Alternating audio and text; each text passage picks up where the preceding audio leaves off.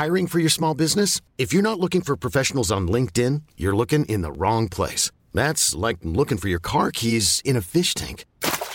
LinkedIn helps you hire professionals you can't find anywhere else, even those who aren't actively searching for a new job but might be open to the perfect role. In a given month, over 70% of LinkedIn users don't even visit other leading job sites. So start looking in the right place. With LinkedIn, you can hire professionals like a professional. Post your free job on linkedin.com slash achieve today. Un énorme programme dans le rendez-vous jeu aujourd'hui, des résultats Sony assez stratosphériques, euh, des impressions sur Redfall qui sont un petit peu à l'opposé, et plein d'autres jeux comme Strayed Lights ou Age of Wonders 4 et plein d'autres choses du genre. C'est tout de suite dans le rendez-vous jeu.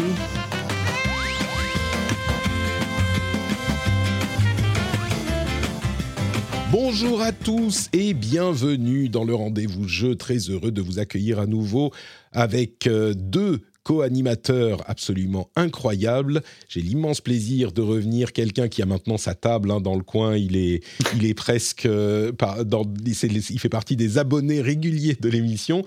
Thomas Merreur, alias Crevette, alias Amaebi. Bonjour, comment vas-tu Thomas?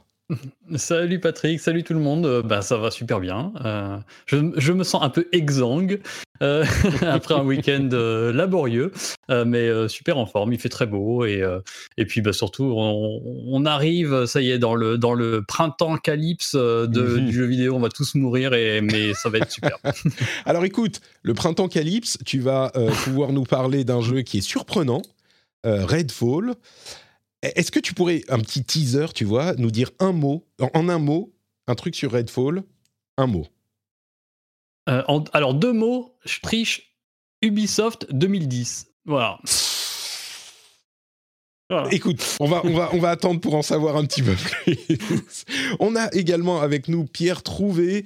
Comment vas-tu Pierre? C'est ta quoi, deuxième, troisième participation, je crois, à cette- à- au rendez-vous jeu? Bonjour Patrick, euh, salut à tous. Oui, c'est ma troisième participation, je pense. Tu nous as, le monde euh, t'a laissé venir faire euh, des bêtises avec nous en podcast, donc je suis très reconnaissant pour ta présence. Merci beaucoup, Pierre. Toi, tu vas notamment nous parler de Age of Wonders 4. Je vais t'avouer un truc.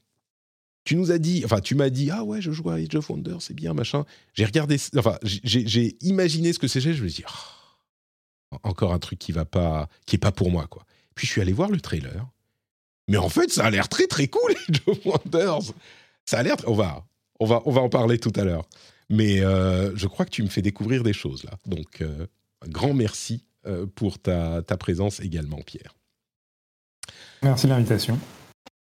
On euh, va immédiatement se lancer parce que le programme est chargé. Euh, juste un petit mot pour remercier le producteur de cet épisode, Steph Sinalco, l'un des patriotes qui a trouvé le niveau secret de soutien sur patreon.com rdvjeux. Merci beaucoup à toi, Steph. Merci de ton soutien et de ta fidélité.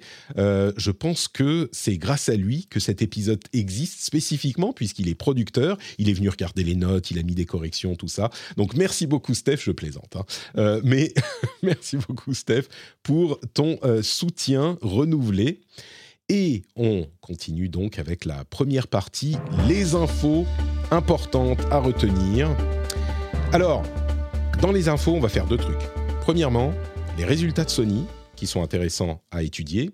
Et d'autre part, on va faire un truc que je fais pas souvent. On va mettre dans les infos à retenir un test de jeu. Généralement, moi, vous savez, j'aime bien que je suis un petit peu le Marie Kondo euh, du podcast. J'aime bien que les choses soient à leur place. Et les jeux, c'est dans les jeux. C'est pas dans la partie, euh, dans la partie info.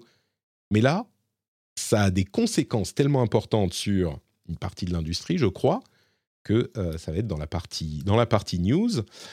Mais avant ça, donc, les résultats de Sony qui sont, euh, est-ce qu'on peut dire stratosphériques? Possiblement.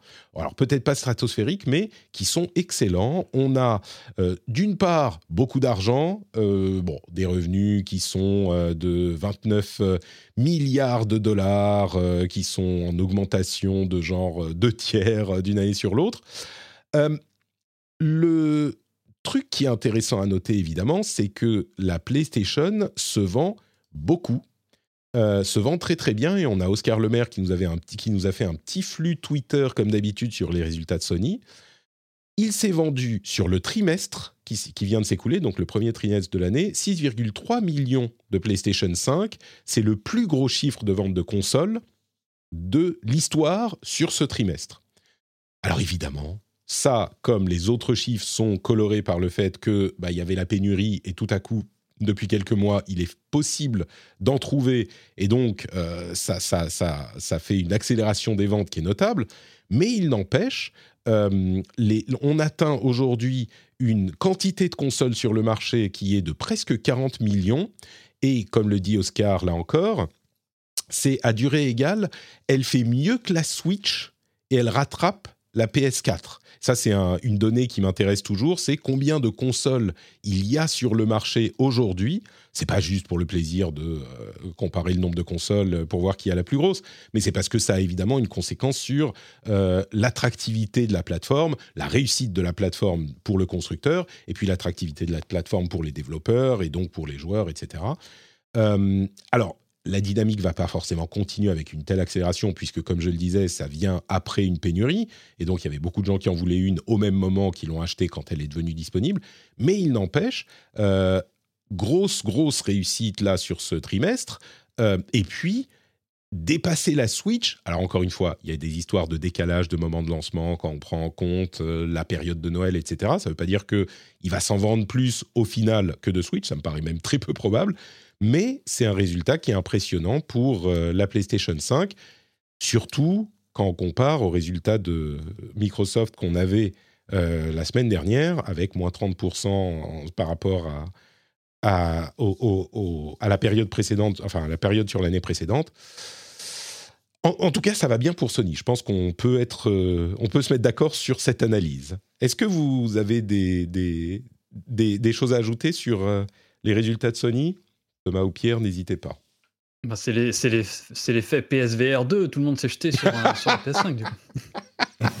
non, mais comme tu, comme tu dis, bon, c'est des chiffres qui, qui, sont effectivement impressionnants à, prendre avec des pincettes et avec ce trompe-l'œil effectivement de, cette pénurie qui, je pense, euh, effectivement, il y a un effet de frustration et avec euh, ce, cette arrivée massive de stock, euh, qui fait qu'il y a un boom des ventes et qui fait tout exploser.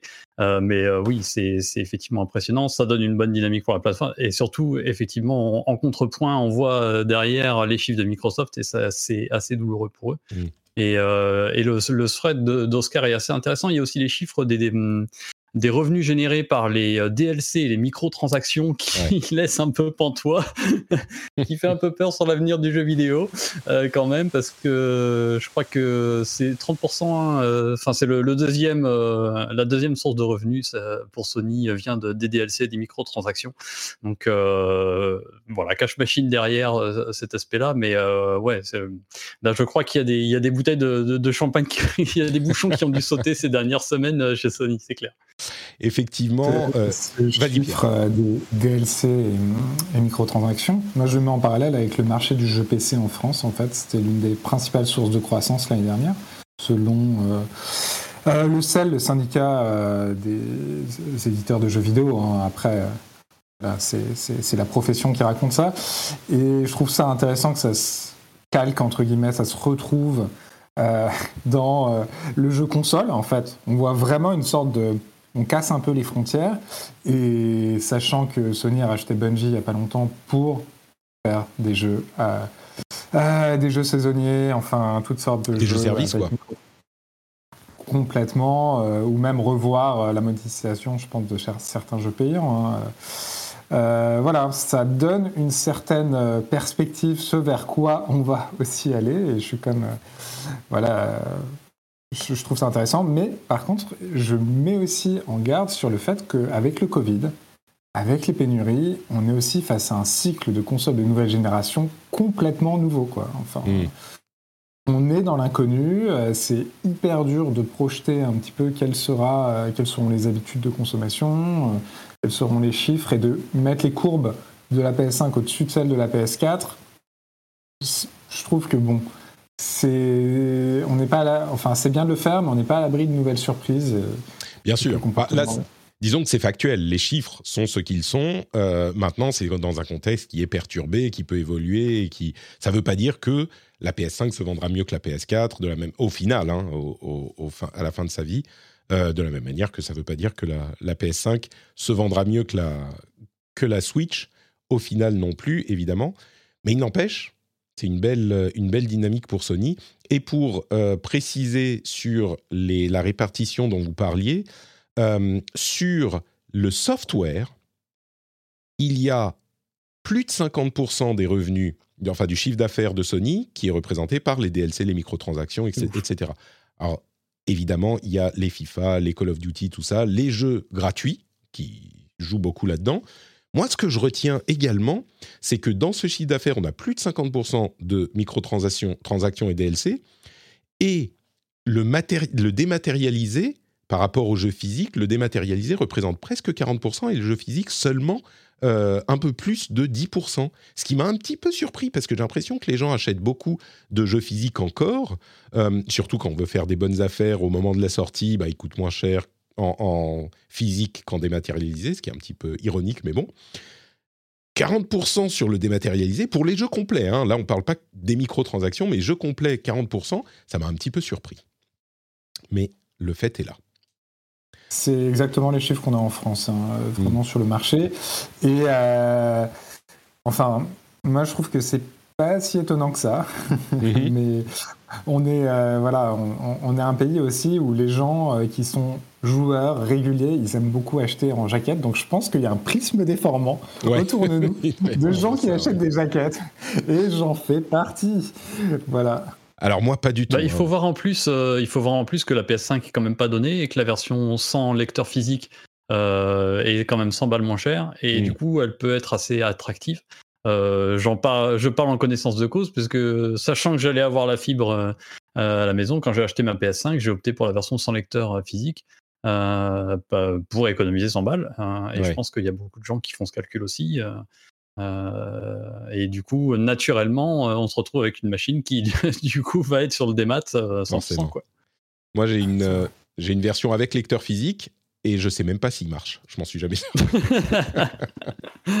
bon.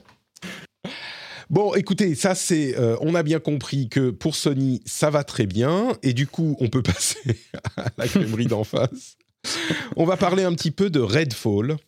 Euh, et de l'accident industriel que ça semble être. Alors, je sais pas, moi, j'y ai, très peu joué. Vraiment, j'ai juste fait euh, le, tutoriel, ça m'a suffi.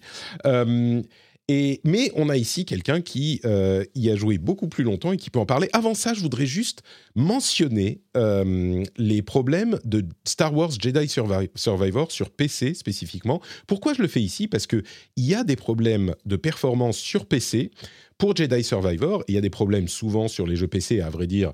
Euh, même Redfall, il ne tourne qu'en 30 images par seconde euh, sur console. Donc, bon, c'est pas. Et il y a des petits soucis même euh, de performance, mais c'est le, dernier de ces soucis à Redfall, les soucis, la Redfall, les soucis de, de, performance. Mais Jedi Survivor, on en parlait la semaine dernière. Et il y a quand même eu depuis une grosse fronde qui s'est levée contre la version PC j'ai beaucoup lu et, regardé sur le sujet. Ce qu'il en ressort, pour moi, c'est que effectivement, euh, Jedi Survivor sur PC a de gros soucis. Ces soucis sont gérables pour un joueur normal. C'est-à-dire que bon, ça va être un petit peu pénible, surtout après le premier patch et le deuxième patch, qui sont déjà appliqués. C'est un petit peu pénible, genre il y a des textures qui se euh, chargent pas bien, il y a euh, des petits soucis dans les cinématiques, ce genre de choses, mais ça ne, ça ne semble pas amputer le plaisir de jeu pour les joueurs normaux et, sur, et enfin les joueurs on va dire normaux. Mais par contre, il y a des choses assez inacceptables pour les joueurs qui ont des grosses machines. Par exemple, le fait que même sur une bête de course, le jeu ne tourne pas à plus de genre 60 images secondes. Genre, vous avez une 4090 et le plus gros processeur que vous puissiez acheter, eh ben, il va pas euh, tourner à plus de 60 images secondes. Euh, il y a des problèmes effectivement de chargement de texture, même sur ces euh, machines, de compilation de shaders. Enfin, il y a des gros soucis techniques mais qui en fait, j'ai l'impression, c'est mon impression, affectent surtout les gens qui ont une grosse, grosse configuration parce qu'ils n'arrivent pas à en tirer parti. C'est ce que je comprends, moi, de tout ce que j'ai lu et vu sur le sujet, y compris le test assez complet qui est... Alors, jusqu'à ce que je vois les tests de Redfall, j'avais l'impression que c'était le test le plus, euh, le plus, comment dire, assassin de, de l'année. Euh, c'est celui de Digital Foundry qui fait des tests techniques. Mais voilà, en gros, vous saurez à quoi vous en tenir. J'ai l'impression que pour quelqu'un de normal, un joueur normal, c'est pas. Euh, il faut savoir qu'il y a des soucis techniques, mais qui vont pas. On n'est pas sur, euh, je sais pas moi, euh, Cyberpunk où on dit mais non, ne l'achetez pas parce que c'est ça tourne pas. Voilà. En gros, je résume.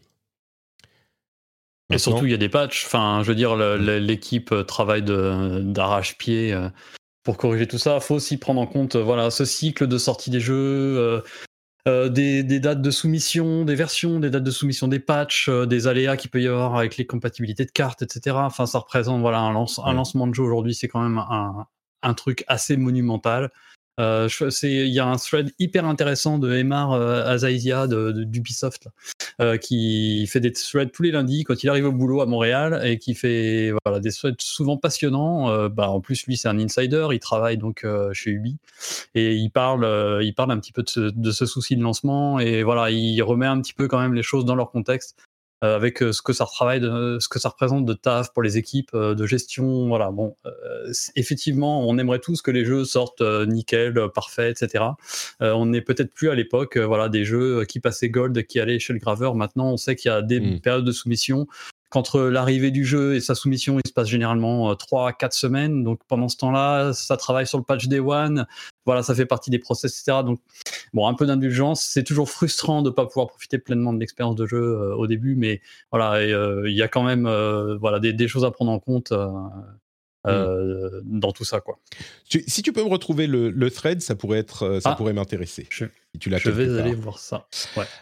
donc bon, voilà pour Jedi Survivor sur PC que les gens semblent continuer à recommander assez chaleureusement avec cet avertissement sur les performances. Euh, et puis maintenant, donc, on arrive à Redfall. Je ne sais pas si j'en ai donné quelques indices, euh, mais je vais juste donner la parole à euh, Crevette, du coup, à, à et je suis, on n'en a pas vraiment parlé. Là encore, tu m'as donné quelques indices. Est-ce que tu peux nous dire ce que tu penses de ce jeu? Oui, alors euh, c'est l'avantage euh, maintenant, c'est que depuis que je suis chez Numérama, on est un petit peu plus souple en termes de NDA et puis euh, on se donne le temps de tester les jeux et de pas être forcément voilà, à 17h précise, à 17h01 quand le NDA, donc pour les non-initiés, c'est on a un embargo quand on est testeur de jeux vidéo. Ça répond d'ailleurs, il y avait dans le chat quelqu'un qui, qui, qui, raillait le fait que j'ai économisé 100 euros sur le prix de ma console. Euh, mais que du coup, j'achète mes jeux chers derrière. Mais oui, mais nous, on fait partie de la bourgeoisie euh, vidéoludique. et en tant que journaliste, généralement, on a des codes euh, et un petit peu en avance, donc je paye pas beaucoup mes jeux, j'avoue. J'ai cette chance-là, donc c'est aussi, ça fait partie de mon petit calcul. voilà, bref. donc en tout cas, ce que je voulais dire, c'est que du coup, j'arrive un petit peu, alors qu'il y a déjà pas mal de reviews qui sortent, et ça commence à allumer un peu chez moi mon côté avocat du diable. Et puis, mmh. j'ai quand même l'impression qu'il y a une sorte de, de vrai very bad buzz euh, qui vient enfoncer des pieux dans le cœur d'un jeu qui est quand même pas à ce point catastrophique, calmons-nous. Euh, je pense qu'en fait, la déception à la hauteur des attentes, euh, parce que rappelons-le, c'est quand même le jeu, le nouveau jeu donc de Arkane Austin, hein, la branche américaine euh, de Arkane, qui est la série de Dishonored, Deathloop pour euh, les Lyonnais. Et donc eux, c'était quand même les créateurs de Prey, qui est quand même pas rien hein, en termes d'immersive sim. C'était quand même bah, un monument, clairement. Hein, franchement, c'était un jeu énorme. Et donc bien sûr qu'on les attendait. Et je sais pas, il y avait une petite musique, il y avait encore cette énième musique avant la sortie du jeu sur oh là là, on sait pas ce que c'est comme jeu, on comprend rien, ils savent pas vendre leur jeu, c'est compliqué, euh, etc. Euh, donc, et puis ensuite, il y a effectivement cette news qui dit bon bah le jeu il sera pas en 60 FPS. Ah là là, regardez, il va sortir pas fini. Enfin, il y avait cette petite musique euh, ambiante qui était assez désagréable et maintenant j'ai l'impression qu'il y a un peu allez, le côté limite charognard, franchement, je trouve qu'il y a une sorte de cruauté vis-à-vis de ce jeu. Bon, Euh, mais effectivement, la déception est quand même très grande. Encore une fois, on sort de Prey et là, on arrive dans Redfall. Euh, tout à l'heure, tu me demandais euh, un mot pour le définir et je, avec Malice, je disais Ubisoft 2010. Pourquoi? Parce qu'en fait, bah, tout simplement, j'ai clairement l'impression que c'est un jeu qui est dans son game design intrinsèquement euh, avec des, des, ingrédients qui sont un peu éculés en fait. Euh, le jeu veut cocher beaucoup de cases un peu populaires euh, et a du mal à trouver sa voie là-dedans, c'est-à-dire qu'on est sur du FPS euh, avec une grosse parcoop, un énorme côté looter-shooter, un open world, euh, un cloisonnement de la campagne, euh, une construction de la campagne qui est hyper euh, cloisonné avec des quartiers à libérer, des soumissions du coup dans les quartiers qu'on libère. Il y a un truc sur lourdingue là-dedans. C'est sûr que en 2023, sortir un open world comme ça avec des mecs qu'on sait si créatifs, euh, c'est sûr que c'est très décevant. Moi, je m'attendais clairement à une sorte de d'enquête euh, sur l'exploration. Je m'attendais à fouiller la ville, à découvrir naturellement des choses, un truc vraiment hyper organique. Et là, je tombe sur un sur The Division 1, quoi. Mmh. Euh, donc c'est sûr que c'est très très frustrant. Euh, après le cœur gameplay, on est quand même sur bah, le, un shooter euh, d'arcane, donc super fluide, des pouvoirs. Donc il y a quatre personnages au choix, hein, comme le jeu est axé sur la coop. On a donc quatre personnages avec des, arbres de compétences différents, des pouvoirs différents, donc des pouvoirs très typés arcane, hein, donc euh, téléportation pour l'un, invisibilité pour l'autre, invi invisibilité pour l'autre. Euh, il y a la même mécanique, donc ils on a chaque personnage a deux pouvoirs principaux et un super, donc qui se débloque euh, en ramassant des petites orbes lâchées par les, vampires qu'on peut tuer. Euh, voilà. Euh, remise en situation parce que du coup là je, suis parti en flow. Ouais, ouais. Euh, donc on est sur un open world, euh, on explore la ville, enfin l'île de Redfall dans le Massachusetts qui est coupée du monde après que des euh, vampires aient pris le pouvoir. Et donc on est vraiment sur sur un open world très classique. Moi je l'ai trouvé plutôt cool dans sa première partie en tout cas. Euh, vraiment, on a ce village. Moi, ça me fait penser un peu au, au, au village du Maine, de, les, les, villes portuaires décrites par Stephen King. Il y a vraiment ce Mm. côté-là, les, les petits bungalows en bois à pilotis qui donnent sur la mer, euh, la petite église euh, au fond de la forêt, le phare gi- gigantesque qui surplombe tout ça. L'univers est très cool. Il y a plein de bâtiments très sympas. On peut rentrer dans beaucoup de maisons, beaucoup de boutiques. Donc il y a ce côté très attirant du, de, de ces open world. Et euh, il y a un premier souci, euh, c'est que en fait, on a envie d'explorer, mais le jeu nous dit non, non, mais explore pas en fait. Parce que euh, quand tu commences à explorer, tu te dis putain, il y a un cinéma, bah tu vas dans le cinéma, tu fouilles le cinéma, tu te dis en plus c'est un looter shooter, donc tu te dis je vais avoir du loot, je vais avoir un truc caché, il y a des ennemis qui protègent cet endroit. Ensuite tu vas dans l'hôpital, tu fouilles l'hôpital, t'es content, etc. Et puis ensuite tu retournes à ta base, tu dis bah tiens je vais faire des missions maintenant. Et les missions c'est hey, si tu allais au cinéma je mais mec j'en reviens en fait. Et ben non non mais là c'est maintenant la mission du cinéma mon gars. Et la, mission de l'hôpital ah bah c'est juste après. Ah bah ah mais je l'ai déjà fait. Non non mais non c'est maintenant la mission de l'hôpital.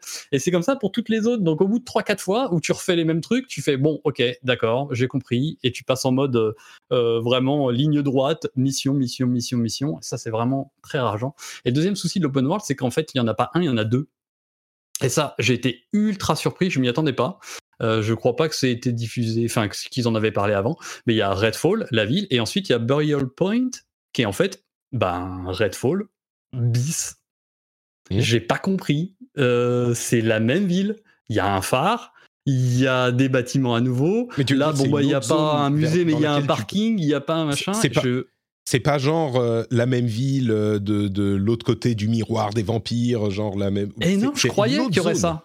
Et je m'attendais carrément à ce qu'il joue sur ce côté monde parallèle, euh, hyper, Mm. hyper psychédélique, taré. Je m'attendais à ce qu'ils aillent là-dessus. Trop pas. Tu traverses un tunnel. Déjà, tu peux plus revenir dans la première zone d'open world. Pourquoi? Personne ne sait. Euh, vraiment personne. Euh, et euh, tu découvres en fait une deuxième zone qui est un peu plus grande, qui est sur la même construction, donc avec des quartiers à prendre, des machins, des, sous, Mm. des missions à faire. Et, Est-ce et que c'est tu pas censé être en fait des lieux qui se ressemblent de ouf. la- Une fois que tu as fini Non, la non, campagne? non. même pas. Eh ben non. Et, et puis, par, et au- autre erreur fondamentale de game design qui, moi, m'a foutu, euh, voilà, c'est que ces fameuses petites missions facultatives que tu débloques euh, quand tu débloques un quartier, parce que tu débloques des, des petites safe houses, donc des caches, en- enfin des refuges qu'ils app- ils appellent ça, il y, en a, il y en a plusieurs dans les différents quartiers. tu débloques ça, ça va être ton, ton point de respawn en fait si jamais tu meurs. Euh, c'est là où tu peux collecter. Et donc, tu as des missions là. Bon, bah super. Moi, au début, euh, je bon, moi, je m'en fous de ces missions-là. Sauf que le jeu te dit, euh, tu te souviens des missions secondaires que tu avais dans les refuges là? Ouais, ouais, les trucs hyper chiants où il suffit juste de tuer trois zombies. par contre, ce serait bien que tu les fasses, sinon, je te montre pas la suite de mon histoire, mon pote. Et là, j'ai fait, ah non, en fait, non, non, non, non. Et ben si. en fait, pour débloquer la campagne, il faut impérativement faire ces missions de refuge. Genre, mmh. et d'où ce truc Ubisoft machin, parce que ça, c'est typique de l'époque Assassin's Creed Syndicate, où tu avais euh, les trucs de libération de camp, machin, qui te disaient euh, il, faut, il faut à tout prix euh, pour regagner Londres que tu fasses ça. Mais non, quoi, pas ça en 2023, pas mmh. ce genre de truc, c'est pas possible. Tu peux pas emmener les joueurs de force vers du, des trucs qui sont juste des à côté, qui sont là pour, pour meubler un peu, quoi. Il y a... Donc, voilà. Ouais, du, coup, au final, j'ai l'impression que c'est un jeu qui est. Euh, comment dire J'ai l'impression que c'est un jeu qui n'a déjà pas l'originalité qu'on attend de euh, Arkane, Arkane Austin, euh, qui n'a pas la réussite du genre qu'il essaye d'explorer, qui a beaucoup de, de frustration, parce que tu dis on peut y jouer à 4, effectivement, on peut jouer tout seul aussi, entre parenthèses, on peut pas jouer hors ligne, même quand on est tout seul. Euh, et c'est pas que les gens, enfin oui, les gens peuvent te rejoindre euh, en cours de route, ok, pourquoi pas. Euh, mais il y a un autre truc qui m'a marqué moi dans les, la, allez, la demi-heure que, que, que j'ai fait, c'est à quel point c'est un FPS. Ce jeu est un FPS. Hein. Il n'y a pas à tortiller des fesses. C'est pas un truc de d'exploration. De, il n'y a pas le game design de euh, arcane, c'est-à-dire que à aucun moment tu as euh, l'aspect un petit peu immersive sim où tu peux choisir comment rentrer dans euh, telle ou telle zone que tu vas. Non, tu arrives, tu shootes les ennemis, tu shootes les vampires et tu chopes le truc que tu dois choper. Donc c'est un FPS. Et le gunplay de ce FPS est tellement mauvais, tellement mauvais que ça m'a dégoûté au bout d'un quart d'heure. Moi, je me suis dit, je vais le tester. C'est une grosse sortie pour euh, Microsoft. C'est un de leurs jeux, de leur studio aujourd'hui. Arkane, c'est Zenimax, c'est Bethesda, c'est Microsoft. tu as en fait un truc dont parle euh, SkillUp, qui est un YouTuber qui est assez populaire, dans sa review qui est une, euh, comment dire un assassinat mais qui est vraiment argumenté. C'est pas juste qu'il prend plaisir à dire que les jeux sont mauvais c'est il y a beaucoup d'arguments. Mais un des trucs qu'il dit c'est que le, le, le, contrôle du flingue de la visée à la manette est infernal. Et c'est ce que j'ai ressenti vraiment. J'avais pas vraiment compris pourquoi mais il y a une dead zone sur, la, sur le joystick qui fait qu'il faut vraiment pousser le joystick pour que ta, euh, ton flingue commence à bouger pour viser. Mais une fois que tu es arrivé à l'endroit du joystick où ça commence à prendre en compte, tu es déjà tellement loin que tu fais un, un, mouvement hyper brusque. Donc c'est hyper dur de viser, mais vraiment compliqué, quoi. Euh, et, du coup, la base de ce que tu fais, le, le cœur de ton activité d'une seconde à l'autre sur le jeu, déjà, c'est frustrant. En plus de ça, il y a plein de choses dont il parle que j'ai un petit peu constaté, mais qui se confirment visiblement sur le reste du jeu. Euh, des problèmes d'IA des ennemis, euh, de pathfinding, donc ils n'arrivent pas à trouver, ils montrent à un moment un des ennemis en particulier qui est censé être terrifiant, qui arrive avec euh, des éclairs partout, des éclairs rouges qui, qui, rendent super bien, et eh ben si tu es pas pile sur le sol, genre si tu montes sur une voiture, ils te trouvent pas te trouve pas. Il continue à marcher en rond, il était en face de lui, quoi. Et plein de trucs comme ça. Je vais pas vous faire toute la vidéo, je la mettrai dans, dans la newsletter pour les patriotes. Vous pouvez aller trouver Skill Up si vous voulez sur YouTube. Je la mettrai dans la newsletter pour les patriotes parce qu'elle est drôle à regarder et en même temps catastrophique. Et là, je vous ai donné deux exemples, mais il y a que ça du début à la fin. D'autres exemples de trucs qui rendent le jeu vraiment frustrant. L'histoire n'est il n'y a, pas d'histoire ah qui est racontée vraiment de manière intéressante, mais il y a bien sûr des petits logs, des trucs qu'on trouve dans le monde pour vous raconter ce qui s'est passé. Ok, pourquoi pas Mais à un moment, il y a un audiologue. L'audiologue, il dure une, deux minutes, ce que c'est, mais il faut rester à côté de l'audiologue pour l'écouter. Tu peux pas te déplacer et ça continue à jouer. C'est diégétique, euh, Patrick. non, mais tu peux prendre avec toi le, le, player. Ah, tu pourrais le prendre avec toi. Ouais, mais tu vas pas te remballer avec 146 euh, dictaphones au bout d'un moment, quoi. bah, en même temps, les, les loots, ça te file de l'argent et tu peux prendre mais du papier carrément, mais oui, mais, mais on est, on est carrément d'accord. Un audiologue, c'est le but de, de base, c'est de dire je peux te raconter mon lore facilement pendant que tu continues à marcher vers l'autre endroit. Ça, Mais je veux dire, évidemment, c'est débile. Et, Mais c'est pas que ça, la pas pour le- narration est un énorme souci. Euh, on sent clairement que déjà le jeu a pas grand chose d'intéressant à raconter, on va pas se mentir. Et puis effectivement, c'est à base de cutscenes en image fixe euh, tout le temps. Euh, et puis sinon du texte euh, par des, bouts de papier que tu franchement au bout d'un moment moi j'en avais Ouais, euh, J'en ai lu trois et puis j'ai arrêté. Euh, mais de toute façon, l'histoire est même pas très intéressante, donc t'as même pas envie d'aller fouiller, parce que bah, dans Prey, par exemple, il y a beaucoup de choses qui se passent dans les emails que tu fouilles, dans, dans, Mm. dans- que tu trouves dans les ordinateurs et tout. Et effectivement, la narration, il y a un- fait aussi partie des soucis, même si c'était pas le premier truc. Un, un tout petit truc, euh, je te laisse finir après, mais euh, je, après un tout petit passage dans les options, euh, juste pour régler la sensibilité du stick, qui au début, effectivement, j'ai failli tomber dans les pommes euh, le- lors des cinq premières minutes. J'ai fait, oh, qu'est-ce qui m'arrive? Euh, J'ai fait un tout petit réglage de, de- de sensibilité de stick et franchement, j'ai trouvé ça très efficace. Mieux. Et je trouve quand même que le sound design est vraiment bon. Il y a un bon arsenal, les pouvoirs sont quand même cool.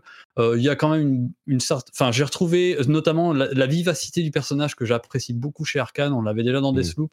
Euh, je trouve quand même, bon, c'est un peu sévère de, de l'enterrer aussi vite. Euh, Il y a quand même euh, une base de gameplay qui est quand même assez solide et qui, moi, en tout cas, m'a pas mal plu. D'accord. Bon, bah écoute, ça fait du bien d'entendre un petit peu de positif sur le jeu quand ouais, même. non, mais c'est ça. que- Je, je trouve qu'il y a, il y a quand même une. euh, En, fait, il y a une sorte de biais de confirmation à la négative. C'est-à-dire Mm. que on a envie, tu vois, d'aller chercher chaque élément. Genre, ah, regardez cet ennemi, il, a, il avait un pathfinding foireux, alors du coup, le, toute l'IA est aux fraises. Ouais, enfin, ça arrive. Moi, ça m'avait pas arrivé, hein, le fameux, je sais plus comment ils les appellent, l'apocalypse, je crois, il Les l'appelle rouks. quand c'est son En, gros en méchant anglais, c'est les débarque. là. rouks, les, genre les tours. Franchement, il m'a défoncé à chaque fois. Mm. Enfin, euh, mais t'es pas monté sur une voiture, mais, t'es pas monté sur un parc. mais je suis pas monté sur voiture. Voilà, ouais. C'est. Mais je- bon, au Ouais. final. Je- euh, Désolé. Non, non, vas-y, Pierre, vas-y. Oui, oui. Si tu... Sur le pathfinding, je l'ai eu sur d'autres ennemis. Hier encore, dans la deuxième zone, j'ai un ennemi qui courait contre une caisse pendant que je flinguais les autres et je l'ai fini par derrière à la fin, quoi. C'est pas possible. Genre vraiment, j'ai retrouvé le problème, tout pété- enfin ce problème-là avec les IA régulièrement, quoi. J'ai trouvé ça hallucinant, sans compter le nombre de fois où des cadavres flottent au sol et, et s'agitent un peu dans, dans tous- tous les sens. Euh, sur ma ver- version PC, quoi. Enfin, moi, ça vraiment, je l'ai lu dans des critiques, mais je l'ai eu aussi en permanence, quoi. Euh, tout ce que j'ai lu sur le jeu, je l'ai déjà eu. C'était pas des Mm. trucs euh, euh, où, où, voilà où je me dis tiens c'est drôle, quelqu'un a eu un glitch. En fait, j'ai à peu près le même parcours que les autres, donc je me dis que c'est pas si isolé que ça. ce, qui, ce qui en ressort au final, même. Bon. Thomas qui, euh, qui semble vouloir trouver des, des qualités au jeu. Euh, euh, Mais genre, sans doute parce oui, sont fait là, ça. Bah non, parce mais que- ne serait-ce que, franchement, il y a une équipe derrière, quoi. Non, mais Il y a une mais équipe de ça, ça talent de ouf. Et, Bien sûr. euh, Mais- et il y a quand même. je En plus, ben prenez-le, franchement, il est au Game Pass. Franchement, allez-y, quoi. Allez-y en vous disant que vous allez jouer à un jeu un peu, un peu cabossé, très cabossé. Mais t'as- euh, passé du et, bon- du- et du très bon rigide dans sa progression. Mais franchement, avec des potes, faites un peu de. Voilà, ce week-end, tranquillement, Game Pass euh, à 2, à 3, à 4. Franchement, il y, a, Alors- il y a des choses à trouver appréciables, je trouve, dedans, euh, quand même. Quand on Alors moi, je trouve à plusieurs, c'est appréciable. hein. C'est vraiment sympa. J'ai passé un bon moment euh, avec Corentin, euh, Benoît Gonin qui a fait le test pour nous, euh, alias Kokobe et, et- et un autre collègue. Sauf qu'en fait, on était sur ma partie. Et, euh, et- et pour Ah les oui. autres, en fait, la progression n'avance pas. Donc, C'est bizarre, ouais. Euh, c'est ouf. a- tu fais un jeu coop, mais, euh, mais ça te profite que à un gars, quoi. Voilà, donc euh, Marius Chapuis de Libé qui est avec nous, il a dû recommencer de zéro. Corentin, il a refait avec l'équipe de Silence on joue. Il a dû recommencer de zéro. Je crois qu'il a fait quatre fois la première zone. Et il n'en pouvait plus à la fin. Et sur l'équilibrage même, euh, enfin voilà, c'était un peu. On est allé dans sa partie au début, mais les adversaires étaient trop forts. Il est allé dans la nôtre, mais bon, du coup, il pouvait plus tirer sur personne parce que euh, ça fonctionnait plus. C'était quand même un peu foutraque. Et je confie quand même que j'ai eu de- des sensations sympas en multi parce qu'il y a ce côté convivial et que l'expérience de jeu en solo, moi, m'a beaucoup moins intéressé. Voilà, j'ai trouvé que, à part les petites montées de tension quand il y a les vampires, c'est-à-dire que euh, croise à la fois des humains, qui sont en plus parfois adversaires entre eux, et on croise aussi des vampires et qui d'un coup sont beaucoup plus dynamiques et tout ça. Quand tu es tout seul, tu as un peu peur. Il y a vraiment, tu as d'autant plus peur que bah, moi, mon stick, j'ai essayé un peu sur manette sur PC et mon stick partait dans tous les sens au début, donc j'ai arrêté tout de suite, tout de suite. Mais à part ça, voilà, moi oui, si vous voulez faire une partie entre amis, multijoueurs, c'est un bon côté. Mais après, en... voilà, moi je serais vraiment plutôt à le déconseiller pour les gens qui ont envie de voir un bon jeu arcane, qui sont plutôt des jeux adultes, qui nous nous prennent pas par la main et qui nous laissent penser par nous-mêmes, mm. qui ont des univers euh, très construits, qui sortent en plus des sentiers battus. En général, ils sont très forts pour ça, avec des propositions de gameplay, de gameplay en fait, qui sont facile à, mm. prendre euh, en main. Voilà, moi, pour avoir discuté avec Dinga Bakaba, le président d'Arcanion, il me racontait à quel point le côté de friction, c'est-à-dire que voilà, avec le gameplay euh, pour le joueur, c'est un truc important pour eux. Là, euh, je me suis vraiment, j'ai pas eu l'impression d'être dans un de leurs jeux en fait. Mm. C'est l'impression qui ressort au final parce que le, le, le level design, qui est l'immense force d'Arkane généralement, euh, qui s'allie évidemment avec euh, le, game design en général. Euh, et évidemment que c'est pas les parties FPS, ça a jamais été leur grand fort, mais il y avait des choses pour contrebalancer par derrière. Là, on a l'impression vraiment d'un accident. le level design n'est pas intéressant. Le côté FPS, alors je pense qu'on s'accordera à peu près tous pour dire qu'il n'est pas fou. Au mieux, il n'est pas fou. Au pire, il est franchement mauvais. Euh, le côté monde ouvert, il n'est pas réussi. Enfin, il y a que des trucs qui sont au mieux moyens, au pire vraiment problématiques. Et à ça vient s'ajouter le fait que c'est pas un jeu qui sort de nulle part, qui a été développé par euh, un développeur euh, tiers avec les moyens du bord. Qu'on le veuille ou non et que l'explication soit cohérente ou non, c'est un jeu des studios Microsoft qui arrive après des mois, voire des années de disette euh, au sein de Microsoft, qui arrive en plus avec cette dynamique du refus du rachat de euh, euh, Activision Blizzard par la CMA en Angleterre, qui pose des problèmes pour le rachat et qui donc met un petit... disons que c'est pas la fête chez Microsoft en ce moment. Entre parenthèses, Phil Spencer n'a pas tweeté sur le jeu, il n'a pas annoncé, il n'a pas dit félicitations aux équipes, il a... Enfin, c'est un détail, mais... Vous avez vu, il y a Starfield qui arrive Mais c'est ça, ils ont immédiatement dit, on a notre conférence qui arrive en juin, euh, ça va être super, ça va être fou, machin. Mm. Ok, très bien, genre, oubliez-le. Mais ça a quand même des conséquences sur Microsoft, cette histoire. Parce que moi, euh, alors, depuis qu'on parlait du rachat, les gens avaient l'habitude de dire que j'étais super pro Microsoft, et que, alors que non, je regarde simplement ce qui se passe dans cette industrie et j'essaye de commenter. Et là, ce qui, ce qui en ressort, c'est que c'est pas juste un jeu moyen qui est sympa à avoir sur le Game Pass. C'est un jeu sur lequel était basé une bonne partie des espoirs de joueurs Xbox et de Microsoft, qui est l'un des premiers vrais jeux des studios Microsoft qui sortent depuis des mois. Genre, on nous a donné un petit peu l'impression que c'était un triple A, euh, blockbuster, machin et que c'est un jeu qui au mieux est moyen dans une période et dans une industrie où les jeux excellents se battent déjà et se donnent des coups de coude pour essayer d'avoir un petit peu de place. Euh, bah là, c'est plus possible. Il y a un vrai problème je pense que, enfin, Starfield maintenant, et on va voir ce qu'il va donner, mais si Starfield n'est pas un succès retentissant, euh, il va y avoir des têtes qui vont tomber chez Microsoft. Je ne sais pas si ça sera Matt Booty ou Phil Spencer directement, mais il y a un truc qui va pas avec les studios Microsoft, euh, qui nous sortent des Minecraft Dungeons, des Minecraft Legends, qui sortent, on en parle une semaine et après on les oublie, qui nous sortent des Hi-Fi Rush en, en Shadow Drop, qui sont super cool, machin, mais bon, voilà, c'est pas un jeu de, de, c'est pas un triple A d'un constructeur éditeur qui a euh, dépensé des milliards et des milliards pour acheter euh, Bethesda et d'autres studios. Surtout quand en face, on a des Horizon, des God of War, des Zelda, des Mario, des Splatoon, des, enfin, à un moment, tu, tu ne peux pas dire, moi je suis une plateforme, le Game Pass il est sympa et Dieu sait que j'en vante les mérites depuis des années et des années, mais tu peux pas reposer ton, euh, ta proposition commerciale dans l'industrie du jeu vidéo sur juste ça et ne pas sortir toi-même des jeux. C'est juste. Enfin, c'est pas possible, c'est pas. Ou alors tu y vas à fond, t'as pas de studio et tu dis moi je fais un service avec euh, les jeux des autres, c'est possible aussi. Mais c'est pas ce qu'ils propose Microsoft. Et là, on commence vraiment à avoir un problème. Phil Spencer a passé ces dernières années à racheter des studios. Combien de temps il faut attendre pour que ces studios sortent des jeux qui valent la peine? Je veux dire, good guy, on est sympa, on laisse les développeurs faire ce qu'ils veulent, c'est super cool, oui, oui, euh, soyons, euh, soyons gentils et respectons les développeurs, ok. Mais à un moment, faut qu'il y ait des jeux bien quand même. Je sais pas. Peut-être qu'on n'a pas besoin d'être Kotick et de sortir le fouet à, à, chaque réunion hebdomadaire. Mais est-ce que je sais pas si c'est parce qu'il est un trop good guy ou si Matt Booty est pas capable de gérer sa quantité de studio, j'en sais rien. Mais c'est vraiment un problème là. Et je m'excite parce que j'aimerais que les gens perçoivent l'importance dans l'industrie de cette sortie ratée de Redfall, parce que qu'il soit moyen ou mon bof ou pourri, le résultat est le même. C'est une sortie ratée à un moment où Microsoft ne peut pas se permettre de rater des trucs. Ils peuvent plus. Ils arrivent au bout de la corde qu'on qu'on veut bien leur donner, quoi.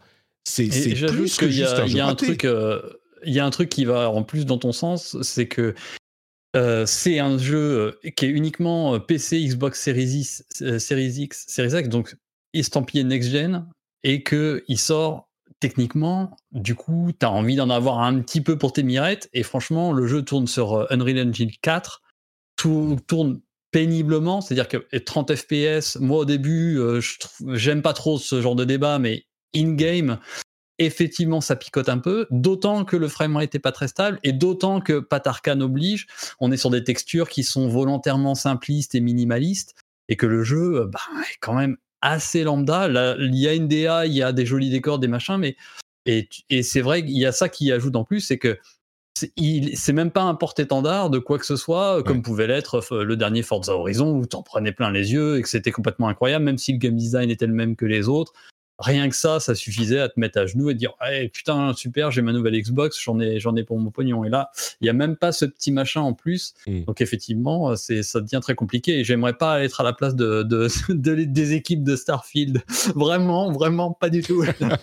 Mais il y a tout. Euh, bah, alors j'exagère un tout petit peu en disant ça mais là, c'est un petit peu euh, l'avenir de cette génération. Encore une fois, j'exagère, mais quand on voit la dynamique de vente de consoles et tout ça, j'exagère. Je, ne fantasme pas complètement le truc, mais je pense vraiment que vu la dynamique euh, aujourd'hui, si Starfield n'est pas un très bon jeu, n'est pas un excellent jeu, euh, ça joue un petit peu l'avenir de cette génération.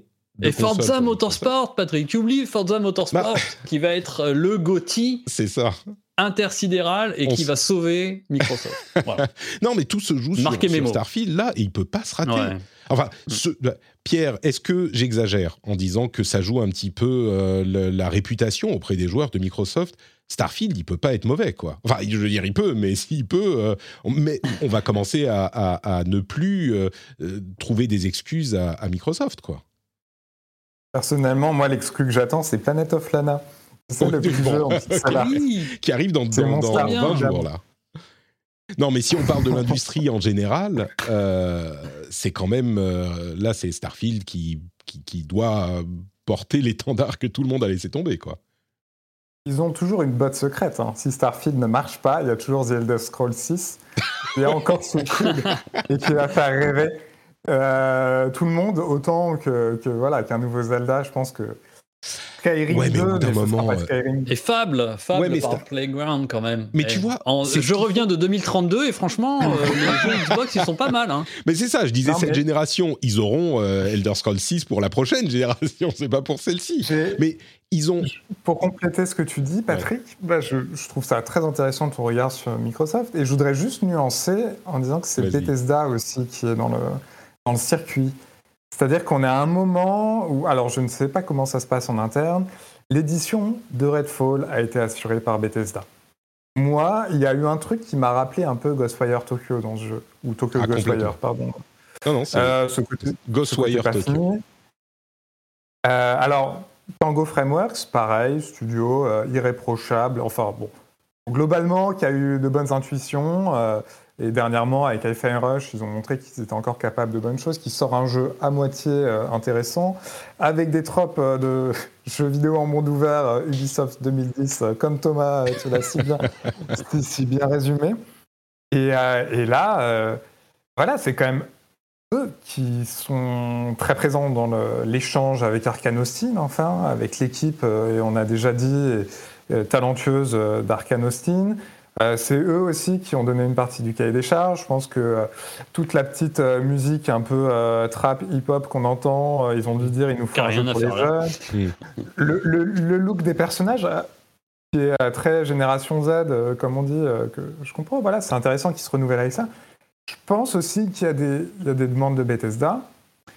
Et dans la, l'accumulation de mauvaises critiques, alors là, je me permets de donner un regard un peu journaliste jeu vidéo, je sais pas, ça n'intéressera pas tout le monde dans l'audimat, mais au moins le donner, qu'on a reçu le jeu vendredi soir. Un jeu, même s'il fait 15 heures à peu près, un week-end de 1er mai, super. Donc, on reçoit un jeu au dernier moment, en plus un jeu pas fini, euh, multijoueur, donc c'est-à-dire que dans les équipes, en fait, euh, bah, si on veut jouer le, jeu au top de ses capacités, il faut qu'on se mobilise à 2-3. Nous, on a dit, voilà, à 3, donc on, mutualise les forces, on fait un, un grand effort, parce qu'aussi, on, veut être pro, et en face, on a un truc qui, n'est même pas à moitié fini, quoi. Donc il y a aussi ça qui a beaucoup joué, et ce problème, donc je comprends maintenant qu'ils aient voulu colmater les brèches en envoyant le jeu au dernier moment, mais en même temps, ils ont, je pense, entre guillemets, euh, alimenté, entre guillemets, euh, l'afflux critique, quoi. Et les titres assassins, c'est clair. Euh, moi, j'ai rarement vu une, des titres aussi assassins dessus, et, mais en même temps, il y a une unanimité dans, dans les reproches qui lui sont faits. Donc, il faut aussi le voir sous tous les, sous tous les angles, en fait, pour se faire mmh. son propre avis. Et voilà, moi, je sais que tous les amoureux de jeux vidéo ont un avis critique et se nourrissent de différentes sources. c'est pour ça que je vous, je, vous je vous, donne un peu euh, tous, les, tous les éléments. Après, juste par rapport au, délai de test, qui effectivement m'a fait suer, le premier, euh, une toute petite précision, euh, c'est compliqué quand même pour les jeux multi qui se reposent du coup sur l'ouverture de serveur et qui coincent forcément un peu les trucs. Euh, Deathloop était, avait à, mon avis un bad buzz enfin pas un bad buzz, mais avec déjà ce côté, oh, on sait pas ce que c'est, c'est compliqué, arcane, machin, etc. Euh, le jeu, on l'a reçu vachement en avance. Euh, et là, on le reçoit tard, mais je, pense quand même que c'est un peu dû euh, au serveur. Je, je, repense à mes expériences de, de, reviewer de The Division 1 et 2, par exemple. Mmh. on avait les jeux hyper tard parce qu'il y avait ce souci d'ouverture de serveur, de trucs techniques. D'ailleurs, pendant le test, j'espère que vous l'avez pas trop était impacté, vous, euh, du côté du monde, mais euh, euh, les serveurs étaient parfois coupés. Samedi soir, tout content, je me mettais sur mon canapé, j'avais libéré du temps. Et là, impossible de jouer au jeu, j'étais au bout de ma vie. donc, bon, il y a, y a, ce petit ah. paramètre-là à prendre en compte, mais effectivement, ça s'ajoute. Enfin, ça fait partie des petites gouttes qui s'ajoutent dans le dans ça fait beaucoup dans le saladier, quoi. ça, ça, fait beaucoup de gouttes quand même au final. Ah, et tu vois, même, on, a parlé évidemment plusieurs fois de de ah merde, le jeu d'avant, il y, a deux ans. Ah Deathloop, Prey? Deathloop, merci. Oui, oui. Euh, Deathloop, qui, était, qui est un jeu vraiment bizarre, dont on ne savait pas de quoi il s'agissait avant de l'avoir entre les mains, etc. Euh, il y a quand même eu euh, des, des, des, des, reviews. Enfin, personne n'a dit le jeu est mauvais ou je sais pas quoi. Il y a des gens qui n'ont pas aimé, mais il y avait des choses super intéressantes au niveau du design. C'était une approche originale pour Arkane qui alliait son level design à un truc un petit peu mhm. multijoueur ou approche semi-monde ouvert, etc. Enfin, je veux dire, là, il y a des vrais problèmes réels euh, avec le jeu. Bon, et au-delà de ça. Non, mais il y, a, clairement eu des soucis. Enfin, il y a des soucis techniques il y a des soucis de game design. Mais à la limite, tu euh, vois, il y a, y, a, y, a, y a clairement quelque chose. Enfin, il y a, un truc qui, je pense, mal passé. Quelque chose qui s'est pas, qui a pas cliqué et des soucis et probablement en interne euh, et pourquoi et comment. Mais effectivement, euh, mettre Microsoft dans la sauce, ça me paraît un peu, un peu compliqué. Hein. Je pense que là, on est sur du Bethesda, etc. Mais ah non, mais, non, mais, ça, mais Bethesda, c'est Microsoft quoi. Oui, c'est ça. Bethesda, c'est Microsoft. Mais tu peux pas. Mais on va pas dire c'est la faute de Microsoft si Redfall est mauvais. Mais bien sûr que si c'est la faute de Microsoft. Euh, il y a quelqu'un bah, qui est Le projet a été lancé avant le rachat. Bien sûr. Euh, mais tu décides, il est sorti sous l'égide de Microsoft. C'est un jeu Xbox. Ils sont responsables du truc. Au final, quand c'est des trucs bien, on applaudit Phil Spencer. Bah, quand c'est des trucs pas bien, c'est Phil Spencer qui est responsable au final. Le jeu, il l'a vu avant qu'il sorte. Il l'a vu il y a un an. Il l'a vu il y a deux ans. Matt Booty, qui est le responsable des studios Xbox, il l'a vu il y a un an. Il l'a vu il y a deux ans. Il l'a mm. vu il y a deux semaines. Et il a dit, OK, ben, on le sort. Euh, et sans mm. doute parce qu'il fallait qu'il sorte quelque chose, etc. moi, je pense qu'ils sont Bon, bref, on verra les, impacts que ça aura. En tout cas, ce qui est sûr, c'est que le 11, ils vont encore nous promettre, le 11 juin, ils vont nous promettre des tonnes de trucs comme ils le font depuis maintenant 300 euh, tous les ans et on va trouver ça incroyable. Mais au bout d'un moment, tu vois, on peut tromper 1000 personnes une fois, mais. bon, écoutez, je crois qu'on va euh, conclure là-dessus pour euh, Redfall. Et on va vraiment conclure là-dessus pour Redfall parce qu'on a d'autres choses dont on, veut parler. Non, mais il est au Game Pass. Voilà. allez-y un jour si vous si vous ennuyez. Je suis. N'y allez pas seul. Allez-y. Ouais, allez des pas amis. seul, il fait peur et euh, ce sera rigolo en- entre potes. Je suis, je suis le premier C'est un bon dire. samedi soir. euh, Ouais. Si vraiment on n'a rien d'autre à faire, euh, de lancer ça juste pour voir un petit peu. euh, Enfin, quand on est curieux. euh, Why not, Voilà, why mais not? après, il y aura toujours mieux à faire sur Game Pass. Mais c'est ça, ça le problème. Je suis le premier à dire, j'en ai même fait un jingle. Euh, ça, c'est un jeu passable. Tu vois, un jeu passable, c'est un jeu qui est bien sur le Game Pass, qui est cool à avoir sur le Game Pass. Je suis le premier à dire, le Game Pass est super cool, j'en vante les qualités tout le temps. D'une part, il y a d'autres choses à faire sur Game Pass et ailleurs, mais même sur Game Pass, il y a mieux pour, avoir de- pour passer un bon moment avec les potes. Et au-delà de ça, il y a les problèmes du fait que ça soit un jeu Microsoft porte-étendard. Enfin, bref. En coop, il y a le It Takes Two, hein, que je ne cesse de recommander euh, si vous voulez jouer à plusieurs. par exemple, par exemple. Le Patreon, c'est sur patreon.com slash rdvjeux et vous pouvez soutenir mes, euh, mes, mes rentes énervées. J'en fais pas souvent. hein.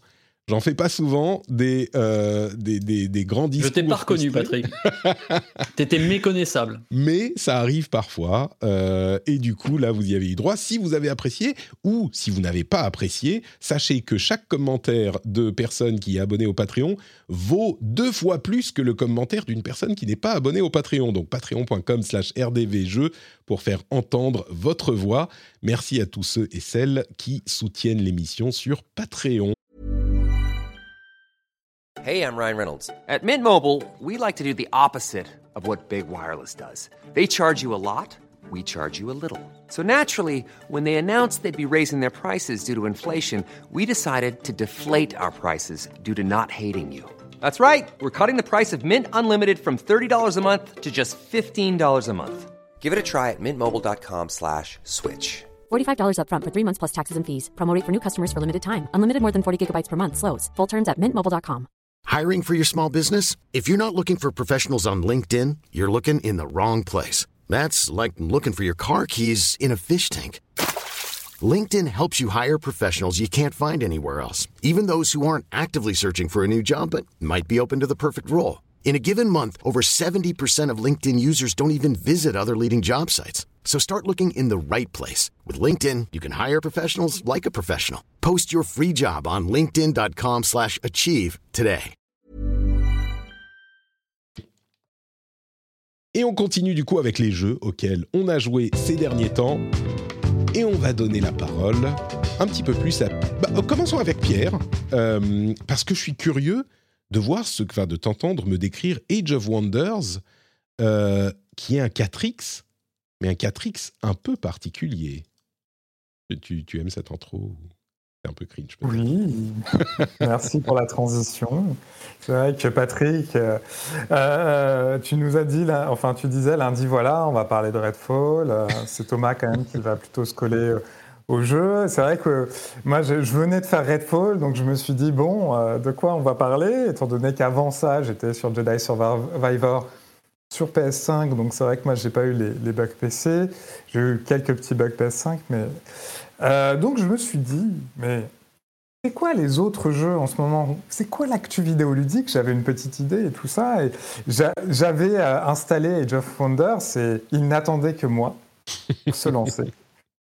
Forcément. Et, euh, et ça m'a fait un peu plaisir parce que ça faisait longtemps que je n'avais pas fait un 4X. Je sais pas vous, votre dernier 4X, à part Civilisation. hein, parce que, euh, moi, le, dernier 4X nouveau que j'avais fait, c'était Humankind, des studios Amplitude. Et euh, donc, qui est aussi sur la même lignée, on va dire, que Civilisation. donc, qui offre un petit peu des modulations. Alors que là, Age of Wonder, comme tu le disais un petit peu, on est dans un monde fantastique, l'âge des merveilles. On est dans de la, de la pure fantaisie. Donc, euh, rien à voir avec le, le, le, le modèle du genre. hein, euh, donc, euh, civilisation de Sid Meier. C'est vraiment ça. Moi, moi, je pensais que les 4X, ça n'existait que dans des trucs genre, oui, bah, civilisation, euh, jouer Gandhi qui développe l'art nucléaire, tout ça, c'est marrant. Là, c'est c'est juste, c'est des dragons, des elfes, des fées, euh, des triangles, tout ça. C'est vraiment civilisation dans. Alors, je schématise, mais le Seigneur des Anneaux, hein, c'est ça le jeu. Enfin, Seigneur des Anneaux. Donjons et Dragons. Tu as raison, un mélange des deux. Mm. Donjon Dragon, Seigneur Zano, en tout cas. moi, en l'allumant, j'avais quand même un peu d'appréhension parce que je connaissais pas la licence. Euh, Paradox, donc le studio euh, euh, suédois, si je ne me trompe pas, qui, le lance, est réputé pour des jeux denses, fouillés, dans lesquels il faut du temps en fait pour s'y mettre et, et complexes, subtils. Donc je me suis dit, c'est bizarre, il y a les elfes un peu classiques, enfin on a tout le panthéon qu'on connaît par cœur de la, mm. la fantasy et de la high fantasy. je me suis dit, tiens, bon, pour la millième fois, euh, je vais jouer euh, les gobelins ou euh, les orques et tout. Et qu'est-ce que ça va apporter à un 4X À part de la magie et des effets un petit peu. et de magie élémentaire? Et en fait, j'ai été très très agréablement surpris par ce que ça apportait au 4X.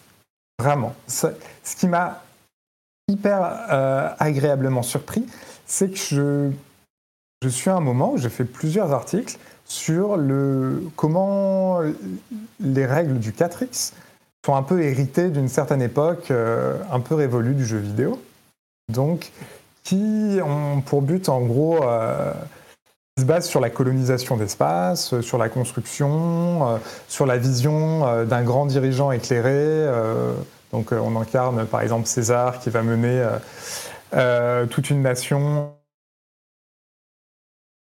ou Gandhi euh, pendant des siècles. Donc il y a une vision euh, ludique, sur le côté ludique, jeu vidéo, c'est très intéressant. C'est des concepts qui marchent, mais quand on s'intéresse un peu à l'histoire, on se dit bah on peut pas vraiment enseigner l'histoire avec des 4x, hein, parce que et, même il y a une perspective. Là, j'ai fait récemment un sujet sur les jeux de gestion, de city building et de les 4x et l'environnement. Et c'est toujours dans une perspective de il faut s'étendre, il faut détruire l'environnement. Enfin voilà c'est des choses assez intéressantes, je trouve, comme concept. Ça ne veut pas dire que ces jeux sont pas bien, au contraire. Hein. moi, ça me fait vachement réfléchir à ça et je les prends sous leur euh, argument critique et j'adore euh, bétonner tout dans SimCity. Enfin, il n'y a aucun problème. J'ai conscience que je bétonne, mais en même temps, il y a une dissonance cognitive aussi, voilà. J'ai plus cette magie un peu naïve que j'avais quand je découvrais euh, Civilization 3, quand j'avais une quinzaine d'années. Et donc, toutes ces questions-là qui s'agitent un petit peu euh, et qui étaient déjà présentes dans Humankind, hein, parce qu'il y avait une volonté de faire un jeu un peu plus humaniste, où, on est un peu moins sur la force militaire brute, enfin des choses bien. Bah là, avec les elfes, euh, les orques, euh, toutes les races qu'on nous propose, tout ça, c'est remis à plat. On est vraiment dans une autre vision des choses, et en fait, ça libère un peu l'esprit. Je trouve c'est marrant. Ça offre d'autres perspectives, euh, plutôt que de se dire putain, ça y est, j'arrive à l'âge industriel, je vais devoir gérer mon CO2. Et, à côté, voilà. Ça, se passe comment du coup C'est quoi les différents âges, la, technologie, la modernité dans un truc d'Heroic Fantasy? Parce que tu développes ta magie tu... Ah oui, on n'a pas de pouvoir nucléaire. Euh, donc, voilà, là c'était une petite introduction, peut-être un peu longue, mais au moins euh, on reparlera. Il y a plein de choses à dire hein, sur ce genre de 4X bizarre où en fait on va remplacer le cheminement de l'humanité et des grandes nations par euh, des orques, des elfes et de la magie. Donc, euh, je vais peut-être reprendre en fait ouais, au début. comment est-ce qu'on évolue? Comment est-ce qu'on avance sur les âges? C'est notamment avec des gros grimoires on appelle des tomes, des tomes de magie, et en fait, euh, euh, qui vont nous permettre d'avancer un peu comme sur l'arbre technologique, hein, si je prends toujours mm. l'analogie avec euh, Matrix habituelle. Et ensuite, on va avoir, donc ça c'est une première façon d'évoluer, une deuxième façon d'évoluer qui sont sur un, arbre, qui ressemble en fait plutôt à une sorte de grosse pieuvre. Donc vous imaginez une pieuvre avec ses tentacules, et sur chaque tentacule, il y a entre guillemets un, trait de notre. Euh, de notre euh, J'aime pas. En anglais, j'utilise beaucoup le mot race. Mais ouais, notre civilisation, on va dire ça. Il parle de race, oui, de euh, race dans le sens race, oui. Mais anglo-saxon, mais en français, c'est un, peu compliqué. Bien sûr, ouais, on comprend ce que dire notre civilisation. Et donc, par exemple, pour être très concret, si on prend des gobelins, on va avoir des affinités vont être plutôt vers le chaos. On va avoir, euh, on peut aussi les orienter et euh, on peut par exemple, euh, que vous, on peut aussi les, en fonction du, grimoire magique, donc du tome magique qu'on a pris, on peut aussi leur donner des spécificités qui vont aller, on va dire, de la magie, de l'ordre de la magie mystique. Donc ça, c'est une autre branche. Et au fur et à mesure où on avance sur cet arbre technologique, ça va accélérer, comment dire, la partie. Mm. Donc ça, c'est pour la progression. Hop, si vous me permettez un peu, je vais revenir au début sur un des trucs aussi qui fait, euh, pour bien expliquer un petit peu euh, ce qu'est ce jeu qui est pas facile à appréhender, c'est ce qu'il apporte au 4X, je trouve, et qui moi m'a beaucoup plu et qui fait qu'en fait au début, euh, j'étais vraiment pris, c'est la personnalisation. Comme tu m'as dit, le Seigneur Zano, Donjons et Dragons, l'univers, c'est clair, visuellement, il ressemble à ça. Et euh, donc je me suis dit, tiens, euh, on va encore avoir euh, les elfes qui flottent un peu dans l'air et qui ont des pouvoirs mystiques et tout ça, enfin les, les archétypes. Et ces archétypes-là, ils sont un peu fatigués, quoi. Moi, je trouve. Mm. Je ne te d'autant plus donnerai pas tort sur ce point. Voilà, euh, qu'on qu'on ait aimé ou pas la, la- la série euh, du Seigneur des Anneaux, par exemple, euh, de Amazon, par exemple, quand on la met en contrepoint avec la Dark Fantasy de Game of Thrones, euh, enfin House of Dragon, on voit à quel point les choses ont, le regard sur la fantasy a changé. Quoi. On l'a travaillé euh, d'une façon un petit peu vers la nuance, vers euh, bah, d'un côté sombre hein, pour House of Dragon, mais où le côté de la fantasy des années 50, de la roue du temps, mais ce sont des livres que j'aime beaucoup, quoi, du Seigneur Zano, qui est un chef-d'œuvre absolu. Mais aujourd'hui, voilà, les choses ont bougé. Et donc j'avais un peu peur que le jeu soit encore dans, dans un- un- une ambiance très 90s, euh, très, très Warcraft, en fait, en mode 4X. Mm. Et en fait, la personnalisation va au à, à l'encontre de ce que j'attendais. C'est-à-dire qu'on peut lancer une partie rapide avec euh, des, des races stéréotypées, enfin des civilisations stéréotypées, et euh, pour, pour avoir une prise en main assez facile. Mais en fait, le mode le plus intéressant, c'est quand même de créer sa propre euh, civilisation, et on a des perspectives assez dingues. C'est-à-dire, si vous décidez de faire, je reprends l'exemple des gobelins, si vous décidez de faire euh, euh, des gobelins euh, qui ont, je ne sais pas, une, une affinité avec, je prends au hasard, mais la production de nourriture, voilà, euh, alors que c'est pas, c'est plutôt, euh, en général, on fait un- des jeux de horde hein, avec des, des gobelins euh, très portés sur la puissance militaire. Bon, au contraire, non, on peut, on peut définir les, très très précisément les caractéristiques des, des- des civilisations et les mélanger entre entre elles, c'est-à-dire faire une sorte de mash-up. Et donc, dès le début, on se retrouve avec beaucoup, beaucoup de paramètres très intéressants qui fait que on peut prendre euh, différents euh, bases de jeu. Donc voilà, je parlais bah, des, gobelins, ou moi j'ai joué aussi des nécromanciens euh, pour des, choses assez sombres, mais il y a aussi euh, des elfes, euh, des humains, des nains. Et ensuite, une fois qu'on est sur cette base-là, on va la travailler avec des styles de jeu assez variés qui peuvent parfois être contre-intuitifs. Et ça, c'est cool parce que ça fait marcher l'imagination. C'est-à-dire que euh, on peut faire euh, des nécromanciens plutôt basés vers l'ordre, même si c'est un peu euh, bon, contradictoire, mais c'est tout à fait possible. On peut pousser les choses assez loin. On peut faire, je sais pas, des gobelins qui sont très très attachés avec un avec des pouvoirs, voilà, je dis à la magie, alors que c'est pas ce qu'on voit forcément en général. On peut donc avoir des approches assez fortes et d'autant plus fortes qu'une fois qu'on a euh, choisi donc notre euh, notre civilisation, on peut ensuite lui donner euh, des traits. Et ça, c'est très intéressant. On peut pousser ça en, en donnant à la fois des habitudes, comment dire, de culture, donc la culture d'un peuple. Et ça, en fait, ça va beaucoup jouer sur la diplomatie. Mm. Ça va donner des bonus, ça va jouer sur la diplomatie. Donc, pour résumer ce que j'ai dit, qui est- c'est qu'on a plusieurs phases de personnalisation de sa faction dès le début. On a au moins 4 ou 5. On a euh, la civilisation, on a euh, euh, ses différentes appétences, on a sa culture. Après, on va faire le design de son champion, c'est-à-dire qu'on va avoir donc un leader Et le leader, on peut entièrement le personnaliser. Si par exemple je joue des orques, je peux tout à fait avoir un leader elfe, par exemple. On imagine, Ah. tiens, c'est un, ou un, un humain, un- on imagine un Saruman euh, qui prend le contrôle des orques et qui euh, et donc ça, en fait, c'est le pour le champion, euh, ce que j'ai donné avant, c'est très, ça, ça- ça a une influence sur notre façon de jouer. Mais par contre, pour le, le champion, c'est vraiment de l'ordre de la de- du fantasme, enfin de l'histoire qu'on va se raconter quand on joue. On va vraiment se dire, tiens, euh, cet humain, c'est un Saruman, euh, c'est un sorcier corrompu euh, qui, euh, qui, qui va maîtriser des orques, ok.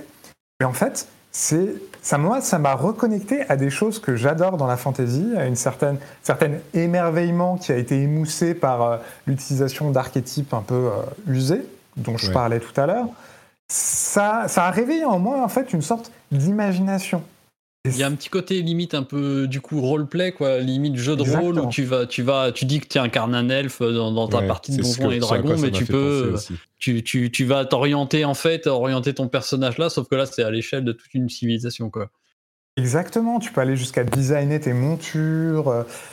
Et en fait, la fantasy, par essence, c'est ça, quoi. C'est de fantasmer un monde, euh, un monde imaginaire et de, en même temps, quand on lit un bouquin comme ça, de recueillir les fantasmes de quelqu'un sur un monde imaginaire. C'est pas juste euh, de récupérer euh, soit une franchise, parce qu'aujourd'hui, le monde de fantasy, c'est ça, c'est des franchises ou des franchises en devenir. C'est plutôt d'être émerveillé par l'arrivée d'un monde. Et donc, cette base-là, je trouve, est très intéressante parce qu'il il connaît son public. Et on parlait de Donjons et Dragons, c'est aussi ça le jeu de rôle, quoi. Bien C'est sûr. de ouais. se projeter dans des mondes. Et là, du coup, il y a tout plein de clins d'œil euh, qui, qui sont en plus euh, bien sentis. Avec, euh, bah voilà, oui, il y a des, il y a des bêtes euh, féroces un peu partout sur la map et tout ça. On va même, il y a des outils. Alors, j'ai pas trop poussé la création de niveau, mais bon, on va choisir, on peut aller jusqu'à choisir soi-même euh, comment sera la map. Alors, c'est-à-dire, est-ce qu'on est plutôt sur des îles, de la lave, des champs euh, de, de neige et tout ça? Ce qui pourra influer ensuite sur la partie et surtout la compliquer. hein. Est-ce qu'il y aura beaucoup de créatures euh, sauvages? Donc, on est dans un degré de customisation qui est assez dingue et sur lequel j'ai passé pas mal de temps. Là, je suis désolé si je vous envoie juste des données brutes sur la création de ma partie. Mais, Mais- c'est un truc important dans le sens où c'est- ça fait rêver, quoi. Enfin, c'est ça Ouais. qui crée, Écoute, qui lance la un- machine. C'est un, c'est une, euh, une- un, un résumé de, de l'impression euh, du jeu qui est euh, assez séduisante. Ça fait rêver. Euh, c'est presque, j'ai l'impression, un truc qui manque dans la manière dont on parle des jeux aujourd'hui. Et en voyant les images, en plus, il est super beau. Entre parenthèses, Ouais. euh, on l'a pas dit tout à l'heure, mais Redfall, il est disponible sur PC et Xbox, évidemment. Celui-là, il est disponible partout. Euh, quand je dis partout, c'est-à-dire euh, PlayStation, Xbox, PC, pas, pas Switch Pas Switch, mais, hein. mais nouvelle génération uniquement, donc PS5 et Xbox Series, ça se comprend parce qu'il est super beau euh, et, et ça fait rêver. Rien qu'à le regarder, je me prends à rêver. Euh, Il y a toutes sortes de créatures différentes, des bâtiments avec une architecture particulière. Enfin, ça donne vraiment envie, quoi. Euh, J'ai une dernière question peut-être. Tu as joué sur PC ou sur console ou enfin à la manette ou au, au clavier? Parce que je suis curieux de savoir si ça marche alors. bien à la manette. Ah là là, je n'ai pas pensé une seule seconde à l'essayer à la manette. J'étais Ah, traumatisé par la version Switch de Civilization, qui est pas si mal, hein, mais euh, désolé. Non, alors là-dessus, c'est une faute professionnelle grave. Non, non, mais Euh, je m'en excuse absolument. D'accord. Et Non là, mais t'as me vu ce que tu fais Patrick, tu devrais avoir honte. non, mais j'imagine qu'il fonctionne puisqu'il est sur, PlayStation et sur euh, Xbox. Mais écoute, Ouais, Ça me pas- donne j'ai pas envie. J'ai même pas résumé le jeu en fait. Je me Mais oui, alors vas-y. Et, puis- Et je vais que- le faire très très vite parce qu'on peut en faire beaucoup. Donc c'est un 4X. On exploite, on explore, on, euh, on, ex- on extermine. Et c'est quoi l'autre? Ah, je sais plus. On extrait, on extrait des ressources. Bon voilà, on va gérer sa ville, on va gérer sa, sa map. À la différence près, donc c'est assez classique, hein, ça révolutionne pas le, le genre du 4X quand on connaît Civilisation. Ce que Explore, dis exploration, expansion, extermination, exploitation. Donc, c'est tu les as. Voilà. déjà. Capitalisme. Capitalisme. C'est le grand dans, la- dans fait. le monde magique. Donc là, on exploite, il y a du mana, euh, bon, c'est rigolo, c'est plutôt bien, on envoie des sorts. Et il y a juste un truc donc, qui est assez intéressant, c'est qu'il y a un rapport à l'exploration qui est cool. J'aime beaucoup. C'est-à-dire qu'il y a plein de bêtes sauvages euh, à exterminer euh, sur le chemin euh, pour récupérer des butins. Donc il y a un petit côté donjon et dragon. Il y a un monde souterrain qui est hyper chouette. Et ma prochaine partie, ce sera avec les hommes taupes qui, a priori, sont encore meilleurs sous terre et où on fait de l'excavation. Il y a vraiment des. Voilà, il y a un panthéon de ouf, mais en plus, oui, il y a des hommes crapauds, des hommes taupes, des hommes chats. que tu peux jouer en plus. Attends, j'ai rencontré un pingouin garou dans une de mes quêtes. Donc, mais t'aurais dû commencer avec ça, tout le monde. C'est vendu le jeu là. C'est bon, pingouin garou. Alors, j'ai eu aussi. Euh, voilà, c'est pas non plus un jeu qui va révolutionner ça, mais qui apporte plein de choses et qui prend vraiment pas son public, euh, qui connaît bien son public, en fait. Je veux dire qu'il prend pas pour un con, mais bon. C'est vraiment un jeu qui connaît son public, qui lui offre des bonnes choses et il y a aussi un truc euh, qui est intéressant, c'est des, euh, des, batailles. On peut faire euh, de la résolution automatique, mais je trouve que l'IA pour la résoudre, elle est pas bon. Elle est pas, elle est bien. Hein, mais moi, j'ai réussi à renverser le cours de bataille, et là, on est vraiment, et ça m'a rappelé à quel point aussi je veux me refaire des Total War. Ça m'a rappelé Total War Warhammer, des jeux que j'aime beaucoup, et voilà, là, c'est un peu moins joli quand même quand on passe en mode bataille. Mais c'est cool, on a des batailles rangées, on s'envoie des sorts, entre, on bouge ses unités, on exploite le terrain, on s'envoie des sorts. Et ça, c'est plutôt cool. Euh, et l'autre truc, c'est la diplomatie. Voilà, il y a un jeu diplomatique assez intéressant. Et là, l'IA est plutôt cool, c'est-à-dire qu'on va partager des traits de civilisation avec certaines personnes. Donc, euh, hier encore, j'étais sur une partie, euh, donc ma partie gobelin magie, et j'ai rencontré d'autres gobelins qui étaient mes voisins. Je les ai rencontrés très vite, et tout de suite, en fait, on a fait une alliance, et ça a accéléré mon jeu de façon assez, assez intéressante. Et en retour, euh, voilà, quand j'étais euh, sur d'autres parties, euh, tout de suite, quand on est avec des gens qui partagent pas les mêmes traits que nous, ça devient intéressant à négocier et encore plus dur à avoir la paix. Enfin, là, il y a tous ces aspects qui sont, je trouve, assez intéressants, mais qu'il faut bien avoir en tête parce que les qualités d'un 4X pour moi sont souvent les défauts pour les autres. Quand je dis c'est un jeu avec plein de règles, il y a des gens qui font Oh non, c'est un jeu avec plein de ah règles. Alors, pour moi, c'est cool. C'est un jeu avec les parties longues, c'est cool. Il y a plein de fois Oh non, c'est un jeu avec des parties longues. Enfin voilà, on peut. Eh, te moque pas de moi, hein, s'il te plaît. Hein. tu, me, parles un petit peu là directement aussi, Pierre. Donc, euh, hmm, ok. Donc voilà, je préfère euh, au moins avertir euh, là-dessus. D'accord, super. Donc c'est Age of Wonders 4 euh, qui est disponible euh, dès aujourd'hui. Merci beaucoup pour euh, ce, petit, ce petit moment de, de, rêve sur ce jeu, Pierre. Je, on va laisser de côté peut-être Burning Shores, Thomas, ou si tu veux nous dire un mot dessus, on peut. Mais je suis curieux de t'entendre en, en, quelques minutes nous parler de Strayed Lights parce que c'est un jeu dont j'ai un petit peu entendu parler, dont j'en parle comme genre un, reverse Dark Souls ou un jeu, j'ai pas bien compris, donc je suis curieux. Mm. De quoi s'agit-il Oui, euh, on peut effectivement laisser passer Burning Shores. Je te fais, je fais un, mot hyper court dessus. Genre, si vous avez aimé Forbidden West, donc c'est DLC, pardon, un petit contexte rapidement. Hein. c'est un DLC de Horizon Forbidden West qui est sorti l'année dernière c'est un DLC, tout ce qu'il y a de plus DLC, mais tout ce qu'il y a de plus efficace si vous avez aimé. Donc euh, voilà, si ça prolonge très très bien l'aventure. Euh, il y a des, des un nouveau point narratif qui s'ouvre, une nouvelle zone de jeu qui est vraiment très cool. Voilà, donc très très efficace. Sur, quoi, sur PS5 uniquement, pas sur PS4. oui, par contre, c'est une exclu PS5. On en a euh, plein les mirettes. PS5. Ouais, grave. limite un peu trop. J'étais ah. presque, euh, j'étais presque. Ça, ça scintille, ça, ça, il y a une luxuriance un peu folle, des couleurs de partout. Au début, euh, j'étais presque, euh, voilà, parce qu'en ce moment, moi, je fais un peu de, je joue à des vieux trucs pour un projet top secret, et, et du coup, j'avais pas fait de netgen depuis un paquet de temps, et là, je me le suis pris en plein dans les mirettes, et c'était presque un peu, qu'est-ce qui m'arrive Ah oui, c'est ça, un jeu en 60 FPS avec plein de trucs qui bougent partout. D'accord, mais c'est vraiment très très très très cool. Et c'est vraiment une, une, une, saga qui, qui devient de plus en plus intéressante, je trouve, au fil du temps. Donc euh, c'est très chouette. Hmm. Euh, donc oui, Strayed Lights.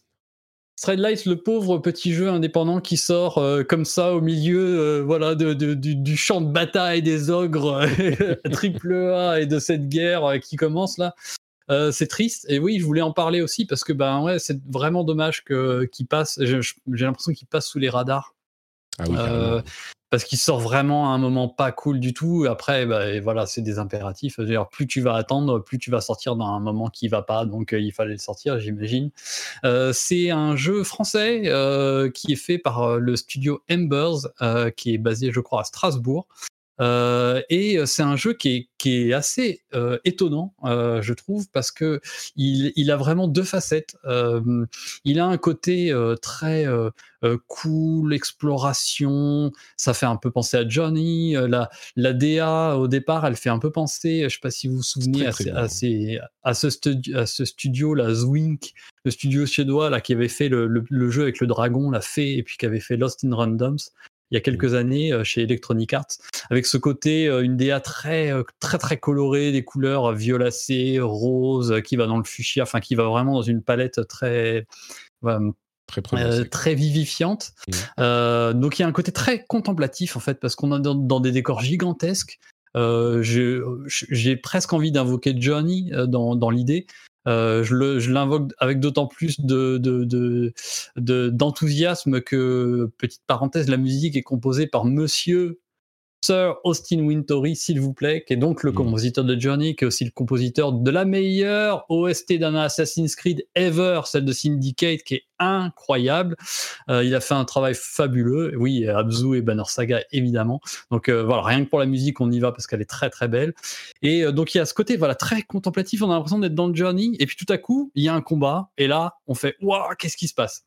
Euh, euh, Reverse Dark Souls, c'est pas si bête. En fait, euh, je comprends carrément la comparaison. on est sur un jeu où en fait la meilleure attaque c'est la parade globalement. C'est-à-dire que déjà notre héros, il peut passer, de, il, a, il a deux couleurs en fait. En, a cliquant sur un bouton, il devient bleu ou orange. Il y a ce côté un peu Ikaruga, là, je sais pas si vous vous souvenez de ce shoot 'em up un peu fou de l'époque Dreamcast, il y avait euh, Outland aussi de Housemark qui avait fait un, jeu un peu sur ce principe de, passer sur la bonne couleur, la même que l'ennemi pour pouvoir l'attaquer ou se défendre comme il faut. Et, euh, donc tout se joue sur la parade dans ce jeu. C'est-à-dire qu'il faut à la fois euh, être dans la bonne couleur, dans la même couleur que celle de l'ennemi au moment où il va attaquer, sachant que parfois il attaque bleu, parfois il attaque orange. Mmh. Donc il faut déjà avoir ce petit réflexe-là et parer au bon moment. quand on part au bon moment avec la bonne couleur, on regagne de la vie, et en plus on fait monter une petite jauge euh, qui, quand elle est pleine, déclenche une super attaque qui permet vraiment de euh, prendre l'ascendant euh, sur, sur son assaillant. si jamais on n'est pas dans la bonne couleur, juste on regagne pas de vie. Mais du coup, c'est intéressant parce que ça, c'est pas pénalisant, mais ça permet, voilà, de, de, de, donner un bonus en termes de vie quand on est, quand on vise vraiment bien. Donc, il y a limite un, un côté jeu de rythme Mmh. Clairement, en fait, entre parer au bon moment, mettre la bonne couleur au bon moment, ça, demande d'avoir des, réflexes et de retenir des patterns d'attaque euh, qui, font vraiment penser à un jeu de rythme. Et j'ai trouvé ça hyper malin, ça passe super bien, les, les animations sont fluides, on, arrive bien à lire euh, les mouvements des ennemis. Euh, et donc on a ce, et cette dichotomie qui au paraît vraiment hyper paradoxal au départ, parce qu'on a un jeu de combat hyper exigeant, et à côté de ça, de, l'exploration très contemplative et tout, on se dit, ouais, où est-ce qu'on va?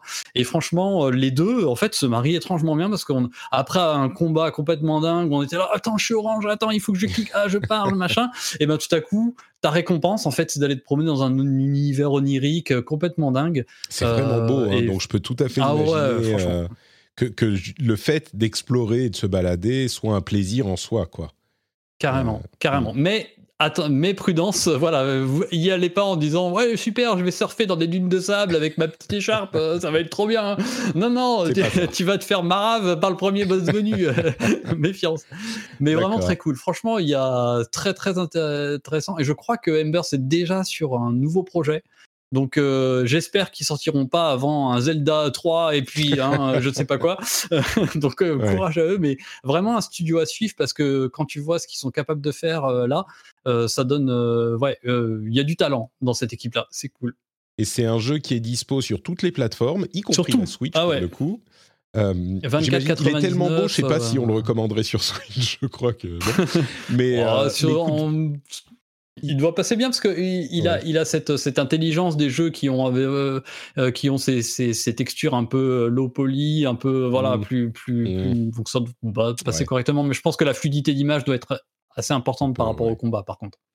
Euh, 25 boules, donc c'est pas très très cher. Ouais. Euh, Age of Wonders, on l'a pas dit, mais il coûte 50 euros, donc c'est aussi pas un jeu full full price.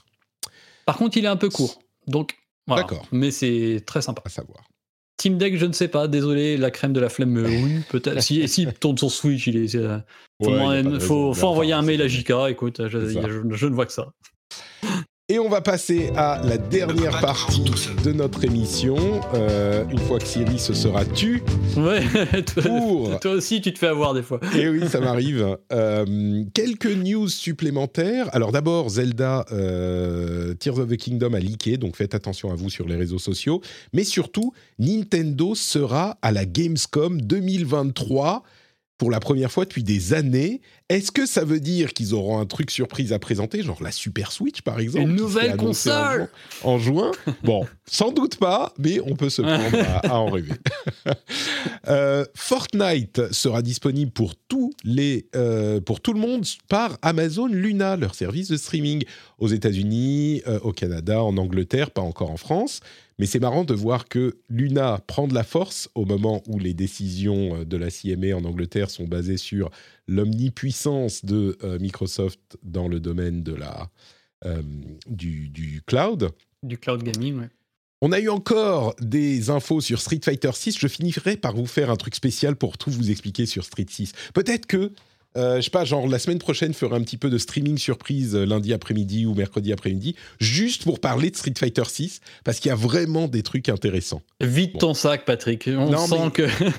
Les C'est gens comme écoute, Destiny, il y avait un moment, il fallait que les vannes lâchent et que. C'est ça, exactement. Et là, c'est pareil sur Street. J'ai fait un, euh, un, un salon dans le Discord, euh, enfin un sujet de forum sur Street 6 euh, hier. Il y a une personne qui l'a rejoint.